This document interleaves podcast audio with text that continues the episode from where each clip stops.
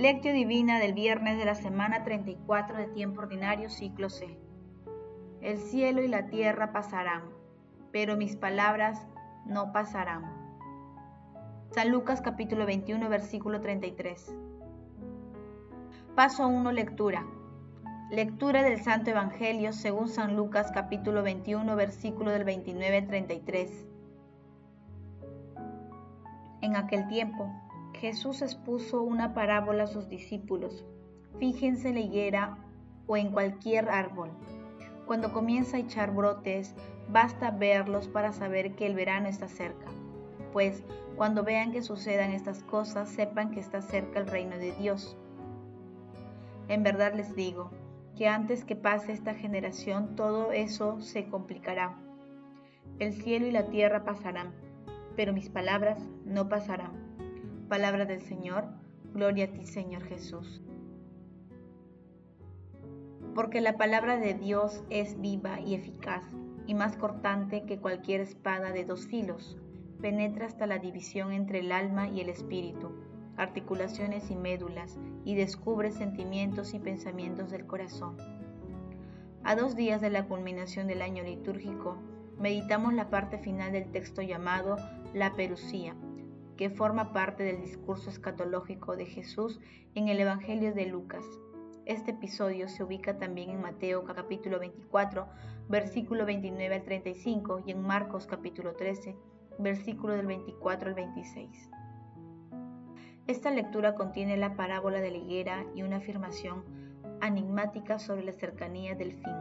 Los brotes de la higuera anuncian la primavera cercana. Jesús nos brinda un mensaje de esperanza y nos invita al discernimiento evangélico y a la espera vigilante. Es un mensaje que nos concierne, es un mensaje que nos concierne a todos porque cada uno vivirá el fin del mundo en el momento extremo de su vida. Por ello, quienes acepten el Evangelio como la fuente de inspiración de sus convicciones y acciones tendrán derecho a la primavera del reino de los cielos. Paso 2. Meditación. Queridos hermanos, ¿cuál es el mensaje que Jesús nos transmite a través de su palabra? El cielo y la tierra pasarán, pero mis palabras no pasarán. Dice el Señor, esta es una afirmación de la validez eterna de la palabra de nuestro Señor Jesucristo. En este sentido, el texto final de la perusía recomienda fundamentalmente dos cosas. La primera, prestar atención a los signos de los tiempos y la segunda, mantener firme nuestra esperanza, haciendo realidad las enseñanzas de Jesús, evitando el miedo y el desánimo ante los eventos que ocurren en el mundo. Por ejemplo, hemos llevado a nuestro, hemos llevado a nuestro planeta a un estado en el cual su velocidad de generación es cada vez menor a la velocidad de consumo de sus recursos. Esta situación está contribuyendo al calentamiento global que afecta la calidad de la vida de las personas, en especial de las más pobres. Ante esta cosa negativa, que incluso se irán agravando, estamos llamados a perseverar en la vivencia del Evangelio, es decir, en armar y cumplir las enseñanzas de Jesús. Más allá de lo que ocurrirá en el fin de los tiempos, vivamos el momento presente, el tiempo del Espíritu Santo y hagámoslo con una actitud vigilante, con el convencimiento firme de que la Santísima Trinidad nos acompaña todos los días de nuestra vida y de manera especial en todas nuestras experiencias cotidianas de lucha por la justicia, la paz, la vida y la familia. Por ello, no posterguemos nuestra oración y obras de amor, caridad y misericordia. Hermanos, meditando la lectura respondamos, ¿Cumplimos la palabra eterna de nuestro Señor Jesucristo? ¿Estamos vigilantes? ¿Qué hacemos frente al proceso de autodestrucción de la humanidad? Que las respuestas a estas preguntas nos ayuden a ampliar nuestro horizonte espiritual y humanos para mejorar el cuidado de nuestro planeta y contribuir a la mejora de la calidad de la vida de todas las personas de acuerdo con el Evangelio, la palabra eterna. Jesús, María José nos ama. Paso 3. Oración. Amado Jesús, frente a las guerras, desastres naturales, hambruna y tantas cosas que afectan a los diversos países del mundo, envía tu Santo Espíritu para iluminar las mentes y corazones de toda la humanidad, para dar testimonio de tu amor, esperanza y solidaridad con los hermanos que sufren. Espíritu Santo, fortalece la vigilancia y la oración de las comunidades cristianas para que ayuden a las personas a perseverar en el cumplimiento de la palabra eterna de nuestro Señor Jesucristo. Padre eterno, tú que enviaste a nuestro Señor Jesucristo al mundo para salvar a los pecadores, concede a todos los difuntos el perdón de sus faltas. Bajo tu amparo nos acogemos, Santa Madre de Dios, no desprecies las súplicas que hacemos en nuestras necesidades, antes bien líbranos de todo peligro, oh Virgen gloriosa y bendita. Amén. Paso 4. Contemplación y acción cada conversión del corazón mediante la cual el hombre se abre más y más a la acción del Espíritu del resucitado es una nueva manifestación de la vida de Cristo.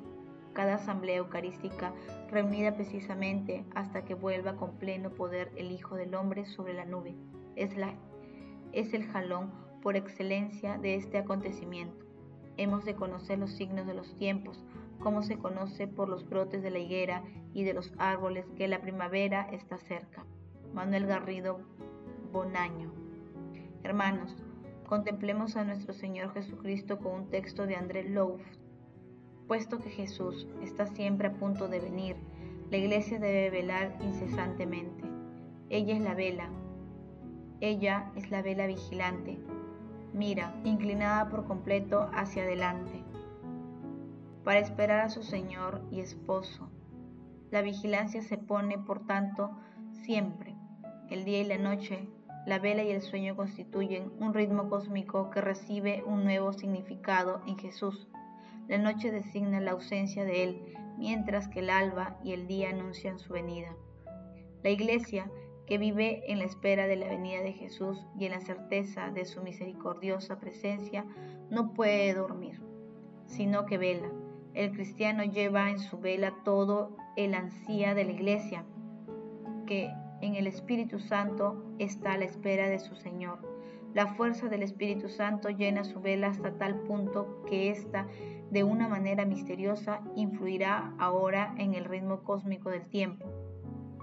Este influjo justifica la fuerza de la palabra de Pedro cuando el apóstol recibe que el cristiano, al velar y orar, apresura la llegada del día del Señor.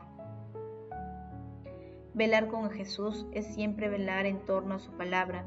La única lámpara de la que disponemos en nuestras tinieblas es la palabra de Dios, en espera de que apunte el día. Resplandece ya mediante su palabra en, lo más profundo de nuestro corazón. La venida de Jesús al final de los tiempos se anticipa para ahora en nuestros corazones cuando velamos en torno a su palabra. En la noche de los tiempos, en lo que todavía seguimos viviendo hoy, la velada de oración es un primer vislumbre que se eleva sobre el mundo. Es la señal de que Cristo está cerca. La vela, por tanto, no puede cesar nunca y la oración debe crecer siempre. La esperanza y la vela nos arrancan de nosotros mismos y nos ponen en manos de Dios, de quien depende toda la consumación, y que vendrá cuando Él quiera cuando el mundo, o fuerza de velar, esté maduro para la cosecha.